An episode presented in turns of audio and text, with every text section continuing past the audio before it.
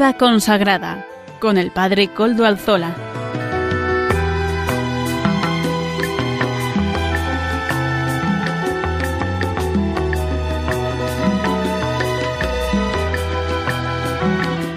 Buenas tardes, hermanos, amigos y oyentes. Hoy es jueves y son las cinco de la tarde, una hora menos en las Islas Canarias. Es por tanto la hora de vida consagrada en Radio María.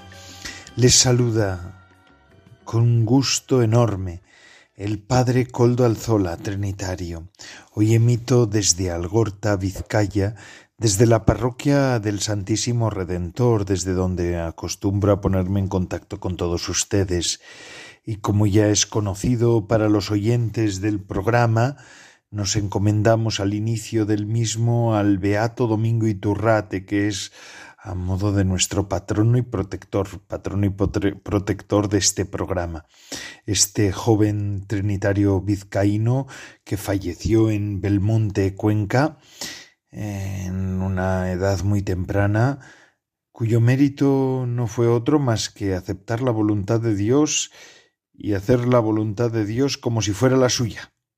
Verdaderamente eso es lo que estamos llamados a hacer todos, ¿verdad? Y esa es la santidad. Pero en el Beato Domingo esto se encarna, se encarna de una manera palpable. Saludo hoy a todos los que nos están ayudando en el control en Madrid, gracias al servicio técnico de nuestros amigos y compañeros de Radio María podemos emitir todos los días que nos ponemos en contacto. Gracias a que están ellos, podemos escucharnos. Pueden ustedes escucharme y yo sé que me escuchan. Ya saben además ustedes que se pueden poner en contacto con el programa por medio del correo electrónico del mismo, recuerdo cuál es, vida consagrada arroba radiomaria.es vida consagrada arroba radiomaria.es Ustedes me escriben y yo les contestaré. Además, recuerdo que ustedes pueden seguir escuchando la radio, porque ahora hay nuevas formas de escuchar la radio. Esto nos lo ofrecen los podcasts de la web. En la web del podcast de Radio María suben el nuestro, ustedes lo pueden buscar, lo pueden encontrar, lo pueden bajar y lo pueden disfrutar. Disfrútenlo. Y además saben que Radio María siempre está disponible para poder facilitarles las copias de los programas que desean. Pónganse ustedes en contacto con eh, la emisora y allí podrán, y a ellos, pidiéndoselos a los voluntarios y a los trabajadores de la emisora, les podrán acercar y, y facilitar las, los programas que pidan ustedes, las grabaciones que pidan ustedes. Hermanos, vamos a comenzar en el día de hoy, que es 25 de enero de 2024, la fiesta de la conversión de San Pablo. Y al comienzo de este programa me hago eco de las noticias de la actualidad eclesial, que algo tienen que ver también con la vida consagrada, en concreto en algunas y en otras, porque son las noticias de la Iglesia Universal. Me quiero hacer eco también del ángelus del Papa de este domingo, porque después del rezo del ángelus y ante una plaza de San Pedro repleta de peregrinos, el Papa anunció el comienzo del año de la oración para preparar el jubileo de 2025. Los próximos meses nos conducirán, nos conducirán a la apertura de la Puerta Santa y en Roma, con la que se inicia el jubileo. Por eso el Papa nos pedía que intensificáramos nuestra oración para prepararnos a vivir bien este acontecimiento de gracia y experimentar la fuerza de la esperanza de Dios. Por eso eh, comenzábamos el domingo pasado, este domingo pasado, el año de la oración, el Papa daba inicio al año de la oración, un año dedicado a, redescubrir el gran valor y la absoluta necesidad de la oración en la Iglesia y para la vida de los cristianos. Con este año el Papa invita a las diócesis a promover la oración tanto individual como comunitaria, a través, por ejemplo, de peregrinaciones. Por otro lado, el Papa Francisco también expresó su preocupación por la situación en Haití, donde la violencia sigue en aumento debido a los conflictos entre las bandas armadas. Decía el Papa que había conocido con dolor la noticia del secuestro en Haití de un grupo de personas, entre ellas seis religiosas. Al pedir, decía el Papa, al pedir de corazón por su liberación, rezo, decía el Papa, por la concordia social en el país e invito a todos a poner fin a la violencia que tanto sufrimiento causa a esa querida población. Esto sucedió el pasado 19 de enero, cuando un grupo de hombres armados secuestró un autobús en el que viajaban seis monjas de la congregación de las Hermanas de Santana, junto a otros pasajeros. Se dirigían a la Universidad de la capital, es decir, Puerto Príncipe, iban hacia Puerto Príncipe. Uno de los obispos de Haití, en estos días pasados, ayer o antes de ayer, se ofrecía como rehén a cambio de la liberación de las seis religiosas y de los otros pasajeros que fueron secuestrados por un grupo de hombres armados, mientras, como hemos dicho, viajaban en ese autobús camino de Puerto Príncipe. En un comunicado, Monseñor Dumas expresó su voluntad para hacer un intercambio amistoso y pidió que todos sean liberados de inmediato. Haití atraviesa grandes problemas de pobreza y la situación económica es crítica. A esto se suma el aumento de la violencia con saqueos y secuestros diarios debido a los enfrentamientos entre bandas armadas. Tal día vamos a pedir por, por esta situación, por los religiosos y religiosas que están en ese país americano, que es uno de los países más pobres del mundo. Pedimos por Haití, pedimos por todos los haitianos y pedimos por la Iglesia en Haití. Cambiando de tercio, tal día como hoy, 25 de enero, hace 65 años, el Papa San Juan XXIII anunció su intención de convocar el Concilio Vaticano II en la Basílica de San Pablo Extramuros. El anuncio lo realizó en la festividad de la conversión de San Pablo, como fiesta que hoy estamos celebrando. ¿Por qué? Porque es una fiesta muy ligada al ecumenismo. De hecho, todos los años los papas se desplazan hasta allí, hasta San Pablo Extramuros, en este día. Han pasado siete décadas desde el anuncio de Juan XXIII y Francisco, el Papa Francisco, hoy no fallará la cita del 25 de enero. En este día además se concluye el octavario para rezar por la unidad de la Iglesia y de hecho en la misa suele haber representantes de otras iglesias cristianas. Juntos piden por la conversión de todos sin Dios y su gracia no nos podemos curar del pecado, recordaba el Papa Francisco. Su gracia es la fuente de nuestro cambio. La conversión, esta palabra tan repetida, no siempre es fácil de entender, nos recordaba el Papa Francisco el año pasado. Se le pide la conversión al pueblo. La conversión tiene una dinámica comunitaria eclesial. Por eso creemos que también nuestra conversión ecuménica progresa en la medida en que nos reconocemos necesitados de gracia, necesitados de la misma misericordia, reconociendo que todos dependemos de Dios en todo. Esta celebración de hoy comenzará a las cinco y media, dentro de media hora, bueno, escasa media hora, de la tarde, hora local en San Pablo Extramuros, situado en el sur de Roma en lo que antes eran las afueras de la ciudad, cerca del lugar donde la tradición señala que el apóstol sufrió su martirio. Y hablando de ecumenismo, nos queremos hacer eco de esta información que nos llena de esperanza. Y es que nos remontamos al siglo IV de nuestra era, cuando el emperador Constantino puso fin a las persecuciones contra los cristianos y se convirtió en un gran promotor de la fe. Sin embargo, apenas una década después de esta, de esta liberación de, de manos del, del emperador Constantino, ¿verdad? Convocó a todos los obispos en Nicea para que aclarasen un asunto polémico, si Jesús era igual al Padre y por tanto eterno sin principio. Corría el año 325 y este fue el primer concilio ecuménico de la historia, donde se condenó el arrianismo y se constituyó el credo niceno. Luego se completará con el constantinopolitano. En 2025 se cumplen 1700 de, este, de ese evento y sobre la mesa ya hay un gran evento ecuménico en el que por lo menos participarán el Papa Francisco y el Patriarca Bartolomé, que es el líder de la Iglesia Ortodoxa, patriarca de Constantinopla, de Estambul. Bartolomé propuso celebrarlo en Nicea, en la actual Turquía. Allí están las ruinas del primer sínodo ecuménico. Pero es un acto significativo, digamos, y ya han comenzado los preparativos, están llevando a cabo las iniciativas, preparando los discursos. Bartolomé y Francisco, el Papa Francisco, el patriarca Bartolomé y el Papa Francisco llevan tiempo realizando importantes y significativos gestos de unión.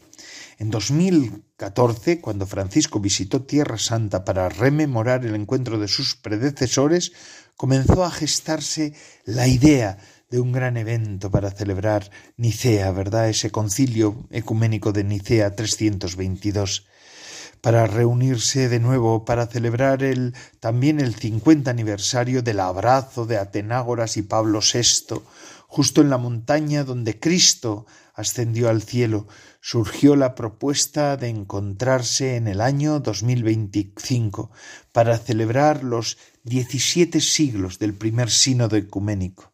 Es que en realidad este sínodo, aquel, el del 2025, fue verdaderamente ecuménico. Casi cinco años después del encuentro en Tierra Santa, Francisco recibió a Bartolomé en audiencia. El patriarca viajó a Roma para agradecer un regalo muy simbólico. El Papa le había entregado fragmentos de los restos de San Pedro para que se reunieran con los de su hermano Andrés, de quien es sucesor Bartolomeo, por ser el patriarca ecuménico de Constantinopla. Aún no está clara en qué medida participarán otras iglesias en este evento ecuménico, pero se espera que pueda llamar la atención de todos los cristianos y recordarles la necesidad de promover la unidad mediante gestos concretos. Y nosotros hoy lo volvemos a pedir, pedimos por esa unidad de los cristianos en esta fiesta de la conversión del apóstol San Pablo. Así pues pedimos por todo, por todo ello y además nos vamos ya ilusionando, llenando de expectativa ante este, este hecho tan significativo como es la, este aniversario, este 17 centenario, ¿verdad? Madre mía, 1700 años de, de aquel primer eh, concilio ecuménico. Vamos a pedir al Señor para que verdaderamente todo esto vaya eh, dando sus frutos. Y ahora sí vamos a pasar a la audiencia general de los miércoles, después de hablar de la gula y de la lujuria. Llegó el turno de la avaricia. Para ilustrarla con crudeza, el Papa recordó la anécdota del entierro de un hombre rico, ¿verdad? Eh, decía el Papa que los comentarios de las personas que fueron eran se ve que este hombre no tiene nada ahora.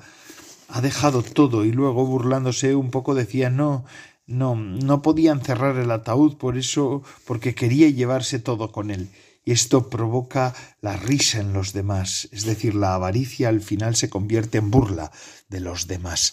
Así decía con esta anécdota, quería mm, ejemplificar la crudeza de la avaricia el Papa Francisco. El Papa además recordó que la riqueza, sea mucha o poca, se convierte en pecado cuando termina dominando a la persona y le roba su libertad. Esto es lo que sucede a los ávaros, decía el Papa. Ese, los avaros se olvidan de la predicación evangélica, decía el Papa, lo cual no sostiene que las riquezas en sí mismas sean un pecado, sino que son una responsabilidad. Las riquezas son una responsabilidad. El Papa recomendó lo que sugerían los santos monjes del desierto, meditar a menudo sobre la muerte, porque ayuda a desenmascarar lo que el Papa llamó la locura de la avaricia. al terminar la audiencia de ayer, miércoles 24 de enero, el Papa Francisco volvió a reclamar paz en Tierra Santa y sobre todo en Ucrania, donde lamentó que los últimos ataques rusos se dirigieran a lugares frecuentados habitualmente por civiles. Bueno, vamos a escuchar ahora el audio que el resumen de la audiencia y de la catequesis que el Santo Padre, el Papa Francisco, hace semanalmente en lengua castellana. Escuchamos al Santo Padre. Queridos hermanos y hermanas, en la catequesis de hoy reflexionamos sobre el vicio de la avaricia. Es el vicio que provoca un apetito compulsivo por el dinero. Corrompe la voluntad del hombre inclinándolo a poner su corazón en los bienes materiales. La presencia de este vicio en cada uno de nosotros no depende de la cantidad de riquezas o del valor de los objetos que deseamos. Depende más bien de cómo nos disponemos interiormente para relacionarnos con ella. Los santos monjes del desierto proponían un remedio eficaz para escapar de las garras de la avaricia. Este remedio consiste en meditar sobre la propia muerte y darse cuenta de que la relación con las posesiones personales es solo una apariencia, es una ilusión, porque nada de este mundo nos pertenece. También nos hará bien considerar que en esta tierra somos extranjeros, somos peregrinos. No dejamos, pues, que las riquezas nos posean, antes bien aprendamos de Cristo que siendo rico se hizo pobre para enriquecernos con su pobreza. Gracias, Santo Padre. Gracias, Santidad, por estas palabras también que nos dirige en nuestra misma lengua. Y cambiando de tercio, ayer nosotros tenemos que decir, hacernos eco de esto. La semana pasada lo hicimos, pero hoy, cómo no. Ayer se celebraba también en esta casa, en Radio María, un acontecimiento singular, como ya lo saben todos ustedes, ¿verdad? Habituales oyentes de este programa y de los, todos los programas de la radio, porque muchos de ustedes oyen Radio María con afición. Esto es algo bueno.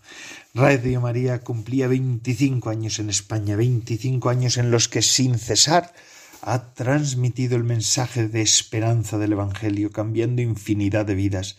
Son muchas las historias que nos han llegado en este tiempo, que confirman que la Virgen se sirve de esta radio, entre otros medios de evangelización, para llevar a los hombres a su Hijo, afirmaba el padre Luis Fernando de Prada, director de la emisora desde el año 2012.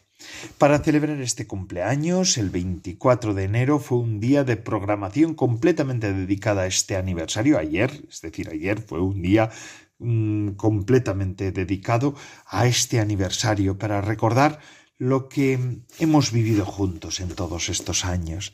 Ya desde las once de la noche, 23 horas del día anterior, del 23 de enero, se comenzaba con un momento de oración bajo el manto de la Virgen María en el que se rezó el Santo Rosario con los oyentes. De esta forma se entraba en el día del cumpleaños y se completó toda la jornada con un total de veinticinco horas de programación exclusiva en la que tuvo especial importancia la participación de todos los oyentes, protagonistas de esta historia de amor que es la historia de amor de María, que es la historia de Radio María. El momento central fue la Santa Misa de las diez horas, hora peninsular, que se ofreció por las intenciones de los bienhechores de Radio María y en acción de gracias por los beneficios recibidos durante estos años. Tuvo lugar en la parroquia a la que pertenece la sede de Radio María, que es la parroquia de Santa María de la Dehesa, y estuvo presidida por el padre Luis Fernando de Prada, director de Radio María. Después de la misa siguieron los diversos programas especiales en los que se resumía o que se fueron o que fueron estos lo que fueron, perdón, estos 25 años de Radio María en España. Contábamos en todo ello con vuestra colaboración telefónica y los testimonios, con toda la colaboración también de los oyentes, que sois el alma también, o que son ustedes el alma de esta radio de la Virgen. Leo a continuación también un fragmento de la carta del director, don padre Luis Fernando de Prada, en este 25 aniversario de la Virgen María. Quiero hacer esta, estos subrayados singulares de esa carta que nos ha mandado a todos como felicitación y con motivo de este 25 aniversario.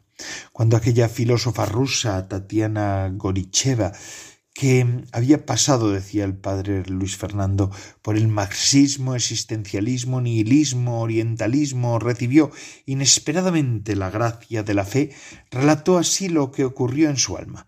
Aquí cita el texto de Tatiana Goricheva. De repente me sentí trastornada por completo. Comprendí que Él existe, Él, el Dios vivo y personal, que me ama a mí y a todas sus criaturas, que ha creado el mundo, eh, que se hizo hombre por amor, el Dios crucificado y resucitado. En aquel instante comprendí, capté el misterio del cristianismo, la vida nueva y verdadera. Esa era la redención efectiva y auténtica. En aquel momento todo cambió en mi vida. El hombre viejo había muerto. No sólo di la mano a mis valoraciones e ideales anteriores, sino también a las viejas costumbres. Finalmente también mi corazón se abrió. Empecé a querer a las personas, pude comprender sus padecimientos, así como su elevada categoría y su, semejante y su semejanza divina. Inmediatamente después de mi conversión todas las gentes se me presentaron sin más como admirables habitantes del cielo, y estaba impaciente por hacer el bien y servir a Dios y a los hombres. Qué alegría y qué luz esplendorosa brotó entonces en mi corazón una preciosa descripción de lo que es la conversión, un cambio radical de mente, corazón y costumbres cuyos frutos son el amor, el servicio y la alegría. Así, así cambió la vida de Tatiana, ¿verdad? Y ese es también el objetivo de todas las radios Marías del mundo, anunciar a través de las ondas la buena noticia, invitando a todos a la conversión que nos da la auténtica felicidad, nos recordaba el padre Luis Fernando de Prada en su carta con motivo del 25 aniversario de Radio María. ¿Verdad? Un anuncio que comenzó en España hace 25 años, recordaba el padre Luis Fernando y que gracias a muchas personas buenas, obispos, sacerdotes, religiosos, laicos, voluntarios, personal, bienhechores espirituales y materiales, etc., se ha ido extendiendo y consolidando y mejorando en todos los ámbitos. Decía el, el, padre Luis Fernando, damos gracias al Señor, a la Santísima Virgen y a todos los que habéis colaborado a este proyecto con vuestra oración, voluntariado, apostolado y apoyo económico, una vez más en la pasada campaña de Navidad, para hacer realidad este pequeño gran milagro que celebra este año 2024 sus bodas de plata de misión en España. Los numerosísimos testimonios de conversión, formación de sacerdotes, religiosos y laicos, evitación de abortos y suicidios, acompañamiento y consuelo de enfermos, personas solas y tristes, presos, moribundos, ayuda a matrimonios en crisis, son la mejor prueba de la bendición del Señor y de la Virgen sobre, sobre esta radio humilde y sencilla que se une al Magnificat de María para proclamar con alegría la grandeza de aquel del que desciende todo bien, decía el Papa Fran... Eh, decía el padre Luis Fernando de Prada. Quién sabe si alguna vez llegará Papa, pero bueno, no, pretendo yo influir en nadie. Y acababa su carta de esta manera, o bueno, seguía también su carta de esta manera. Gracias y felicidades a todos por haber contribuido a hacer posible esta radio que cambia vidas durante estos 25 años y lo que nos espera. Pues con estas palabras, ¿verdad?, del padre Luis Fernando de Prada, también damos gracias a Dios por estos 25 años de Radio María, esta radio de la Virgen. Y ahora, eso sí, vamos a dejarlo todo esto en manos del Señor. Pedimos por la radio. Vamos a escuchar lo que nos dice Radio María en este anuncio que nos hace.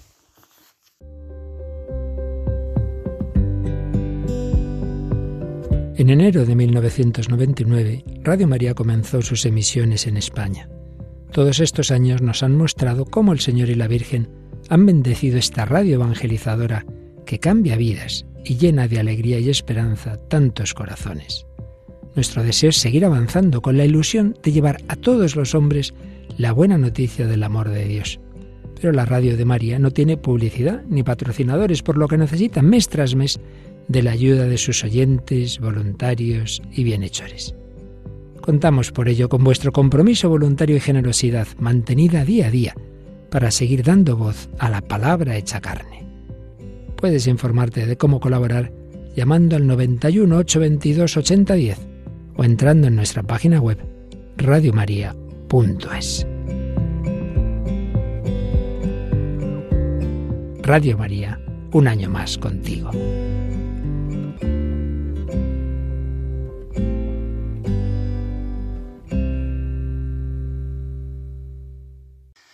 Bueno, pues gracias Radio María por todo lo que habéis hecho durante estos 25 años, ¿verdad? Yo no sé cuántos llevo ya en el programa de vida consagrada en el que estamos. Yo soy el Padre Coldo Alzola, Trinitario, y no sé cuántos años llevo ya, pero vamos, ya llevo unos cuantos. Tengo que pensarlo, tengo que pensarlo. Yo creo que llevo aquí desde el año 2013, 2012, 2012. Yo creo que es en el 2012 cuando empecé a presentar las noticias en este, en este, en este programa de vida consagrada en el que estamos. Fíjense ustedes. Año tras año hemos llegado hasta ahora, hasta hoy. ¿eh? Así que, bueno, pues que el Señor nos, nos guarde también en este servicio.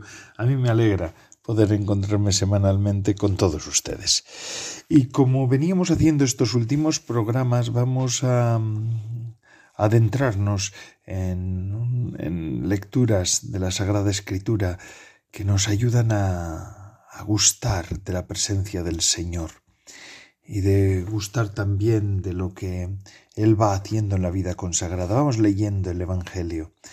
Hoy vamos a leer en el capítulo tercero de Marcos eh, ese pasaje donde Jesús designa a los doce para que lo acompañen, ¿no? En aquel tiempo Jesús, dice el pasaje, subió al monte, llamó a los que quiso y se acercaron a él. Constituyó entonces a doce, a los que llamó apóstoles, para que lo acompañaran y para enviarlos a predicar con poder de expulsar a los demonios. Este es el texto. Marcos 3, 13, 15, ¿verdad? Una vez llegado el cierto, a cierto estadio de la vida pública, Jesús constituyó en el interior del círculo más amplio de los discípulos a los que había llamado para que le siguieran, a todos los, entre todos sus discípulos, a un grupo más reducido, el llamado grupo de los discípulos por antonomasia, es decir, es decir, el grupo colegio de los doce, ¿verdad? De los doce apóstoles, a los cuales les dio, ese nombre, enviados, que significa apóstoles. La existencia y la importancia decisiva de este grupo están atestiguadas no sólo por los tres evangelios sinópticos, sino también por el evangelista San Juan. El evangelista San Marcos emplea en este caso un lenguaje fuerte. El verbo que utiliza es constituyó. En griego es epoiesen. ¿eh? Constituyó. Indica claramente algo, que las características estructurales de tal sociedad dependían exclusivamente de Jesús, que era el divino fundador. Fue el mismo Jesús el que creó el grupo de los doce y de este modo inauguró la forma de vida apostólica, apostólica vivendi forma. Fue Jesús el que el que dictó la identidad y la razón de ser el al grupo de los apóstoles. Jesús fue el que constituyó como la comunidad de sus íntimos, como su nueva familia. Jesús la constituyó como la nueva familia suya. Jesús constituyó a los doce en primer lugar ¿Para qué? Para que lo acompañaran y a continuación también para enviarlos a predicar. El orden de los elementos es determinante para poder actuar en misión y como los apóstoles, de parte de Jesús y en su nombre, era necesario haber asimilado antes las características de estar con Cristo, ¿verdad? Es decir, haber compartido la forma en todo, la forma de, de vida consagrada eh, y dócil al Padre Eterno. Esto es lo que hicieron los, los apóstoles, compartir con Jesús esa forma de vida consagrada que él tenía, esa forma de dócil obediencia radical al Padre. Judas no quiso estar con Jesús hasta el final, es decir, no quiso estar con el Mesías siervo hasta dar la vida, como lo hizo él. No aceptó dejarse configurar por el Padre eterno, según el Cristo de la cruz, y por eso no fue enviado a predicar en el nombre de Cristo, muerto y resucitado en el tiempo de la Iglesia. Por eso ya Judas, después de su muerte, ya no sigue siendo del apostolado y eligen a otro, porque eran doce, y esos doce vivían en unidad con Jesús, en esa intimidad con Jesús. Qué hermoso, ¿verdad? Ahí está la primera comunidad de vida apostólica, ahí está el inicio de esta vida de fuerte relación con Cristo, que es tan importante en la iglesia de todos los tiempos. Bueno, vamos ahora, hermanos queridos, a hacer una pequeña pausa en medio de este programa del día de hoy, 25 de enero de 2024, en este programa de vida consagrada en el que estamos, vamos a seguir meditando sobre la vida consagrada con este texto de la llamada de los apóstoles de, de la vida apostólica, más que de la llamada de la vida apostólica, pero lo vamos a hacer después de, de esta pausa musical que nos hace Amaro Villanueva, nuestro colaborador. Amaro Villanueva, todo tuyo música para evangelizar que nos trae Amaro Villanueva.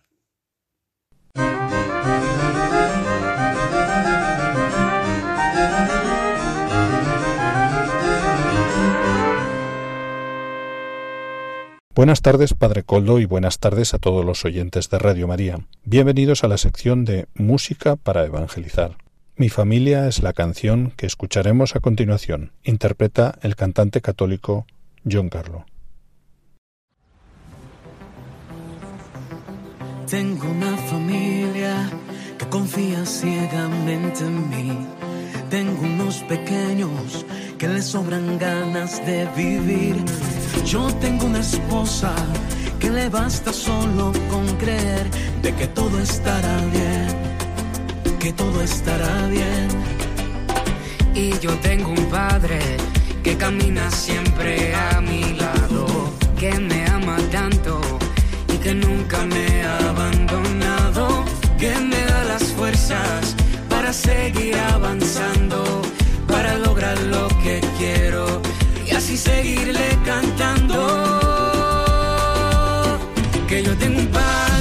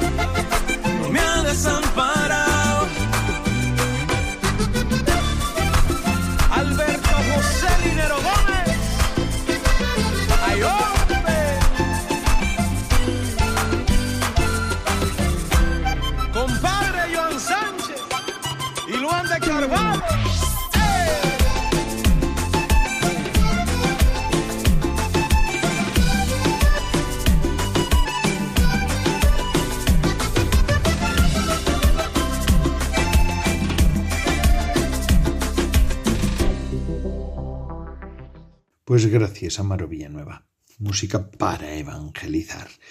Y seguimos leyendo este pasaje, o adentrándonos en este pasaje de Marcos 3, 13, 15, En, ese, en aquel tiempo Jesús subió al monte, llamó a los que quiso y se acercaron a él, constituyó entonces a doce, a los que llamó apóstoles, para que lo acompañaran y para enviarlos a predicar con poder de expulsar demonios, ¿verdad? Estamos con ese texto, lo hemos empezado a leer en este programa de vida consagrada mm, de Radio María antes de la pausa musical que nos ha ofrecido Amaro Villanueva y ahora seguimos eh, meditando sobre este texto, ¿verdad? Nos acercamos a él, vamos a verlo también y desde la perspectiva de la vida consagrada. Mirad, mm, en este pasaje encontramos una primera llamada de, o una llamada a la primera separación de los estados de vida. El Señor llama entre todos sus discípulos algunos para que éstos vivan con Él y les pide que cambien de manera radical el modo de vivir suyo. Ir a vivir con el Señor significaba para este grupo, antes que nada, dejar su oficio, su familia, su proyecto personal de vida. El oficio se lo dará el Señor, la familia será la de los discípulos, el futuro se lo confían al Señor. Así nace aquí un nuevo modo de organizar la existencia, reservado a los que el Señor quiso. Nace lo que podríamos llamar el seguimiento especial del Señor, un seguimiento que va más allá del requerido, ya que a todos los discípulos, pidiendo al discípulo, eh, mm, ya que a todos los ya requerido ya a todos los discípulos, pidiendo al discípulo estar con él. Estamos aquí en presencia de una llamada especial, una llamada que depende sólo de Cristo. Esa llamada que fija una modalidad estable de vida será repensada más tarde por la reflexión de la fe como una consagración nueva y especial, una consagración nueva y especial como sello para una llamada nueva y especial que introduce en un estado de vida nuevo y especial. Este es el grupo de los discípulos que puede decir, mira, lo hemos dejado todo y te hemos seguido. Es el grupo de los que están con Cristo, de los que le siguen más de cerca, como dice el concilio, de los que asuman y asumen sus actitudes hasta el punto de ser llamados a reproducir su forma de vida en el tiempo. Se da, por tanto, en el caso de las personas consagradas, la exigencia de atender a la fidelidad a un doble seguimiento, el del discípulo que regula e inspira sus actos y sus, sus sentimientos y sus pensamientos sobre la enseñanza del Maestro y el del discípulo llamado a estar con él, con la exigencia de estar dedicado en exclusiva a él y a todas y a sus cosas. Ambos tipos de seguimiento deben ser cultivados por el que ha sido llamado a una tensión conformadora, propia de aquel a que, o aquella que ha sido llamado a una vida centrada por completo en Jesús, que es Maestro y Señor. Cumplir, cultivar solo el seguimiento especial, olvidando tal vez el normal, significa ser personas consagradas. Cultivar la primera sin la segunda significa olvidar la separación especial llevada a cabo por el Señor. Aquí se, pone, se impone un buen examen de ambos seguimientos, a fin de evaluar nuestro grado de pertenencia al Señor hoy, aquí y ahora. Es decir, somos llamados a ser discípulos en medio de la Iglesia, con todos los demás discípulos, pero con una vinculación especial. Esto es la vida consagrada, esto es la vida a la que el Señor nos llama, ¿verdad? Fijaos, voy a leeros ahora un texto de San Ambrosio de Milán, comentando el Evangelio, que dice así, Sube a la montaña el que busca a Dios, sube a la cima el que implora para su ascensión la ayuda de Dios. Todas las almas grandes, dice San Ambrosio de Milán, todas las almas elevadas alcanzan la cumbre, el profeta no dice a cualquiera súbete a un monte elevado, mensajero de Sión, alza tu voz con brío, mensajero de Jerusalén. Sube a esta montaña no con los pasos de tu cuerpo, sino con tus acciones elevadas. Sube a Cristo de modo que tú mismo puedas convertirte en un monte. Busca en el Evangelio, encontrarás que sólo los discípulos subieron a la montaña junto con el Señor. Este a continuación ora, ora, perdón, no para implorar por ti, sino para obtener para mí. Llamó así a sus discípulos, dice San Ambrosio, ¿eh? como recordando al evangelista, y entre ellos eligió a doce para, dice San Ambrosio, para enviarlos como sembradores de la fe a difundir por el mundo la salvación del género humano y considera también el designio celestial. No eligió para enviarlos al mundo a sabios ricos y nobles, sino sólo a pecadores, a pescadores, perdón, y publicanos, a fin de que no pareciera que también eran pecadores, a fin de que no pareciera que los había preferido por su sabiduría o utilizado por sus riquezas, o atraído por el prestigio del poder y de la notoriedad. Y esto para que venciese en el mundo la fuerza de la verdad, no la habilidad dialéctica de la persuasión.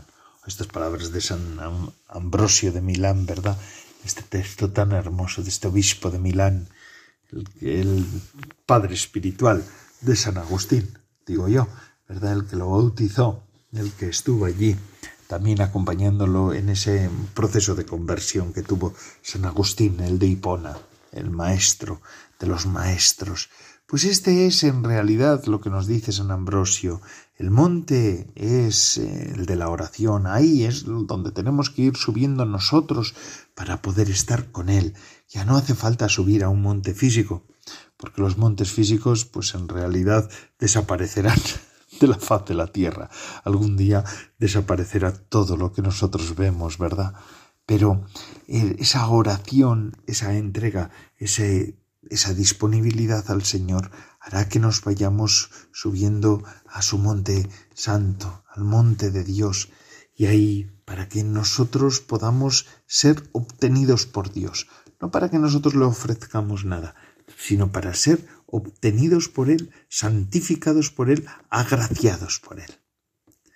Muy bien, hermanos. Bueno, pues bendito, bonito el texto, ¿verdad? De San Ambrosio de Milán. Este texto hermoso, profundo, como todos los de los santos padres. Hoy os invito a leer y repetir una, meditar una palabra de Dios, mirad hacia Él Quedaréis radiantes y la vergüenza no cubrirá vuestros rostros. Lo dice el Salmo 34. Mm, el Salmo 34. Mirad hacia Él, quedaréis radiantes y la vergüenza no cubrirá vuestros rostros. El Señor constituyó a los doce para que estuvieran con Él. Él mismo estaba tanto en el centro de su comunidad como en el corazón de cada uno de aquellos doce. Jesús no constituyó a los apóstoles para que hicieran algo bueno, sino para que estuvieran con Él.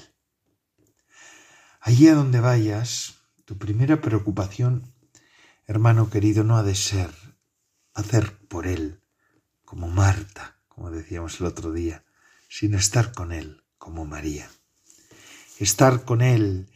Es, él es el Hijo de Dios. Eh, estar con Él es el destino último de toda criatura. Todo fue hecho por medio de Él y todo fue hecho en vistas a Él, a Cristo. Y sólo en Cristo subsiste, nos recuerda San Pablo en la carta a los colosenses. El apóstol Pablo desea estar con Cristo, porque Cristo es la vida suya, su vida, ahora escondida en Dios, Colosenses 3.3, ¿no? Vita abscondita con Cristo in Deo. Vuestras vidas están escondidas con Cristo en Dios. Si no estuvieras con Él, el vacío de tu corazón te impulsará a hacer muchas buenas obras y cosas, excepto la única que estás llamado a hacer.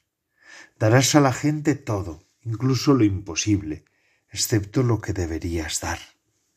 Crearás continuas demandas que no te corresponde a ti satisfacer y dejarías para un tiempo indefinido la evangelización, obstaculizándola a la larga también para quienes vengan después de ti. El apóstol no es un empresario de obras más o menos buenas, tampoco es un filántropo más o menos desinteresado. El apóstol, hermano querido, es un hombre de Dios, alguien que está con el Señor Jesús y enseña a hacer lo mismo que hizo el Señor Jesús. Solo si estás con Cristo puedes ser su testigo hasta los límites extremos de la tierra, como nos ha mandado el Señor, ¿verdad? En Hechos 1.8. Entonces, si estás con Cristo, anunciarás a, a aquel, a Cristo, que has conocido y que has visto, que has contemplado y que has tocado, para que otros estén también en comunión con nosotros, que estamos en comunión con el Padre y con su Hijo Jesucristo. Estate con Cristo, antes que nada en el corazón, fijo de manera estable en Él, que donde está tu tesoro esté también tu corazón. Nuestra comunión con Cristo es nuestra vida. Separados de Él estamos muertos como sarmientos cortados de la vid. ¿Eh? Que el centro de, gravedad no se encuentre en lo que haces, sino en Cristo, al que amas por encima de todas las cosas y al que buscas en todo. Busca Cristo en todo, hermano al, y hermana. Al dedicarte al servicio de los hermanos, no caigas en la tentación de no encontrar tiempo para estar con Cristo. Sería una cosa grave, más aún mortal. Te separarías de tu fuente y dejarías de servir a los hermanos. Te servirías de los hermanos para sentirte vivo, tal vez útil, hasta para sentirte bueno. Que Dios, por su misericordia, te salve de ello. Hermano, ordena tu vida a su fin, que es estar con Él, con el Señor. Entonces serás como un vaso rebosando de agua viva. Es así, y así nos lo recuerda también el Papa Francisco en este año de la oración con el que quiere inaugurar ya el año jubilar del año 25, el jubileo del año 25. Año de oración, qué cosa tan hermosa, qué idea tan buena la del Papa Francisco. Estar con Él, vivir con Él, gustar con Cristo. Bueno, hermanos, bueno, después de esta meditación que hemos hecho sobre este pasaje del capítulo tercero del Evangelio de Marcos, vamos ahora a pasar, como no, a la formación. Todas las semanas tenemos formación, ¿verdad? Y nos la ofrecen pues el matrimonio de Lourdes Muñoz y Salvador Morillas, que son amigos de la comunidad de San Juan. En esta ocasión nos hablan de María, como siempre, la primera que ha osado arriesgarlo todo, ¿verdad? Porque es la gran orante para entregarse en las manos de Dios. Ella, María, nos guía en este viaje que hacemos todos juntos para plasmar todo nuestro ser para que sea conforme al sí que ella pronunció al ángel. Así, aquella promesa que hizo María, aquel, aquella promesa sin restricciones, ¿verdad? Que el hágase en mí según tu palabra, se hace más, la más bella respuesta que un hombre puede dar a Dios.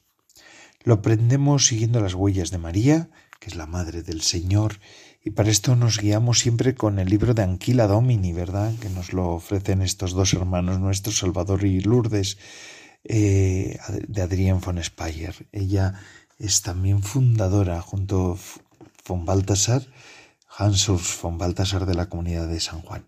Vamos a escuchar a estos hermanos lo que nos ofrecen para la formación del día de hoy.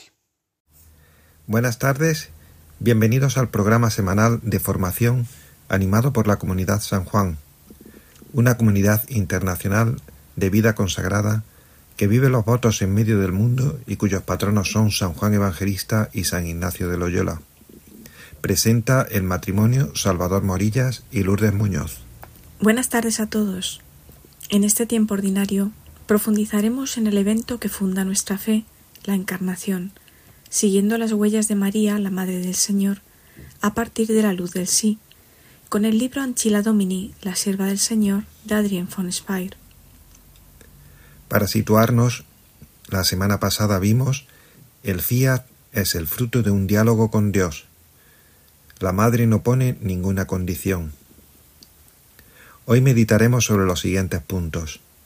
El fiat de la madre como una alfombra bajo los pies de la palabra de Dios. Dios y la criatura. Dios y las criaturas. Agradecimiento. El fiat de la madre como una alfombra.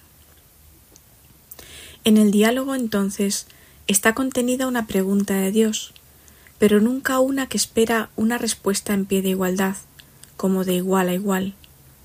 Más bien, Dios anuncia el próximo nacimiento de su Hijo como un hecho. Pero este anuncio acontece en la luz del sí ya presupuesta y aceptada y la madre da su consentimiento como una criatura libre, sin reservas, sin reparos. Ella no sale al encuentro del anuncio de Dios con premeditaciones, habiendo sopesado lo que quisiera responder. No opone su sí a la palabra de Dios como si fuera otra palabra del mismo rango. Ella extiende su palabra como una alfombra bajo los pies de la palabra de Dios. En estas palabras, con las cuales empezamos la formación de hoy, resalta una vez más toda la actitud de María. Ella es libre. Sin embargo, esto no significa oposición a Dios, para afirmar, por ejemplo, su propia identidad. No. La respuesta mariana por excelencia es todo lo contrario. Es el consentimiento que sana aquella oposición primaria de Adán y Eva al designio de Dios en el Edén en esta nueva creación de Dios, Él puede anunciar el próximo nacimiento de su Hijo como un hecho, y puede hacerlo porque sabe que su palabra acontece en la luz del sí que de antemano acepta todo plan de Dios, sin reservas, sin reparos. Esto es posible finalmente porque Dios y la Madre no están en el mismo plano. Dios es Dios y la criatura es una criatura, y sin embargo en la escena lo que sobresale no es el enfrentamiento, como se suele ver en ámbitos humanos de poder. No, la madre se sabe criatura y reconoce al Creador, y sabe que su palabra, que le fue dada para responder a los planes del Creador, tiene un único fin, un único cumplimiento, extenderse como una alfombra bajo los pies de la palabra de Dios. Recibimos nuestro origen María extiende su palabra como una alfombra bajo los pies de la palabra de Dios. Estas últimas palabras del párrafo que acabamos de leer nos abren a un tema delicado y sin embargo de suma importancia para nuestra salud integral como seres humanos. Sí, como seres humanos al igual que como cristianos, ya que nuestra esencia íntima no es ajena a nuestra verdad como cristianos. Nuestra naturaleza no tiene leyes que no participen ya de la gracia, sin confusión, pero sin ruptura tampoco. Para verlo tendríamos que pararnos un poco a considerar, por ejemplo, que ninguno de nosotros se ha causado a sí mismo. Todos somos el fruto de una decisión ajena, de una decisión previa ya a nivel humano para que nazcamos, una decisión en la que no participamos. ¿Qué quiere decir esto? Que nuestro origen no nos pertenece, lo recibimos. Y esto en el orden de la naturaleza. No somos dueños del principio que nos llevó a la existencia. Es más, somos entregados desde nuestra concepción a los adultos, lo que muestra el gran don de la vida, por un lado, y por otro la gran responsabilidad de todos los que la cuidan o la pueden perjudicar de cualquier forma. Lo que ilumina también la posición de la Iglesia en este campo, que siempre ha dado la prioridad al más débil al que no puede todavía hablar. Vemos, pues, que a nivel natural, partiendo de nuestros padres, se nos concede el don de venir al mundo. Resulta evidente, por tanto, que recibimos la asistencia del exterior, de fuera de nosotros. Y alrededor de ellos, de nuestros padres, cuánto nos han dado su ayuda para que ellos se decidieran y acogieran la vida. Médicos, familiares, amigos que han alentado la pareja, la han acompañado y ayudado. Y esto puede originar en nosotros un sentimiento, uno de los más nobles del ser humano. Agradecimiento. Estamos hablando del germen del agradecimiento. ¿Para qué? Para la existencia. Este don es inestimable y en algún momento esta actitud debería surgir en nuestros corazones, debería como invadirnos y asombrarnos. Antes no existía y ahora estoy aquí. Esta es la actitud verdadera para el cristiano. Si el niño se da cuenta de que no ha venido al mundo por su propia voluntad y esfuerzo, sino por una libre decisión de amor de un padre y una madre, cuanto más el cristiano se sabe el fruto ante todo de una decisión de amor trinitaria, en el cauce de la cual se insertan los progenitores terrenos. Así podemos entender lo que acabamos de escuchar hoy. María extiende su palabra como una alfombra bajo los pies de la palabra de Dios.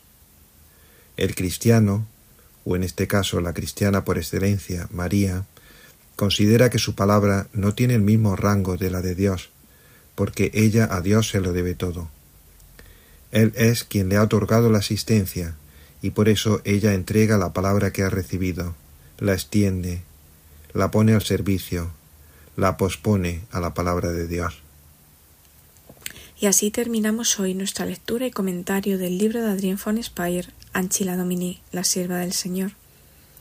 Este libro, de donde son extraídas las meditaciones que acabamos de escuchar, se puede descargar en la página web baltasarspire.org apartado Publicaciones. Les esperamos el próximo jueves para seguir con las contemplaciones marianas de Adrien von Speyer. Les saludan Salvador Morillas y Lourdes Muñoz. Buenas tardes a todos.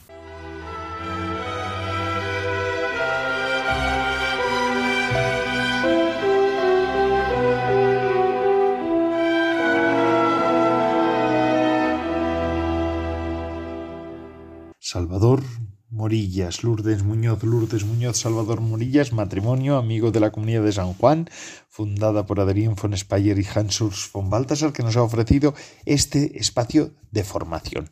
Y con esto sí, y así nos despedimos. Queridos hermanos, queridos amigos, pues hasta la semana que viene, si Dios lo quiere, el programa de vida consagrada de Radio María ha concluido una semana más. Y bueno, pues le llamamos, les invitamos a que la semana que viene estén con nosotros a esta misma hora, a las 5 aquí en la península, eh, a las 4 en las Islas Canarias, de 5 a 6. Así que aquí estamos en vida consagrada en el que estamos. Se despide de todos ustedes, Padre Coldo el Zola, Trinitario. Recen por mí, yo lo hago por ustedes. Hasta la semana que viene, si Dios lo quiere. Vida consagrada con el Padre Coldo Alzola.